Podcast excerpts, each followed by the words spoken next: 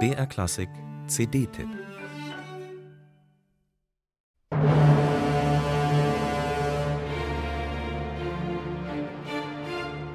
Dieses Doppelalbum ist eine echte Überraschung. Zwei große Künstler, die in der Klassikszene alles andere als Unbekannte sind, lernt man darin neu kennen. Johannes Brahms, den Komponisten, und Andras Schiff, seinen Interpreten. Und das macht große, sehr große Freude.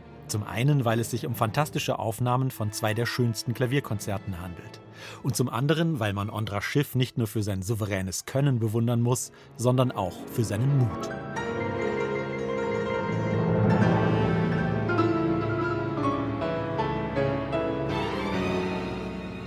Bekannte Interpreten in Schiffsalter erfreuen sich normalerweise an ihrem verdienten Ruhm und machen genau das weiter, was sich bis dahin ja ganz offenbar bewährt hat.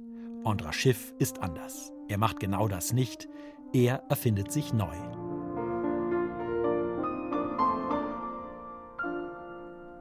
Inspiriert von der historischen Aufführungspraxis, die klassische Werke auf den Instrumenten der Entstehungszeit spielt, hat sich Schiff in den letzten Jahren immer intensiver mit originalen Klavieren des 19. Jahrhunderts beschäftigt. Die Brahms-Konzerte spielt er nun auf einem Blüthnerflügel von 1859.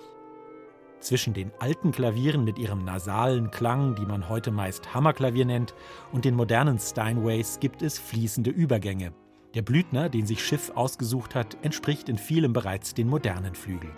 Er hat mit Filz bespannte Hämmer und einen Rahmen aus Gusseisen.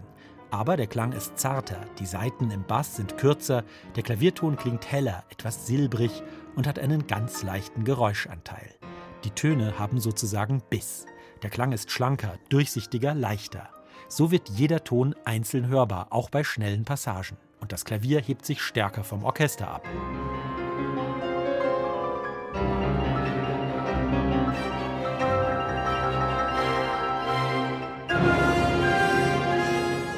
Auch die Musiker des großartigen Orchestra of the Age of Enlightenment spielen auf historischen Instrumenten.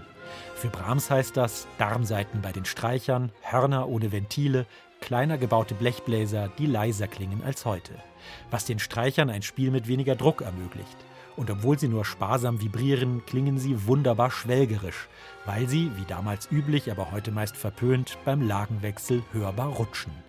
Daraus ergibt sich ein schlanker, aber sehr gesanglicher und hochemotionaler Sound.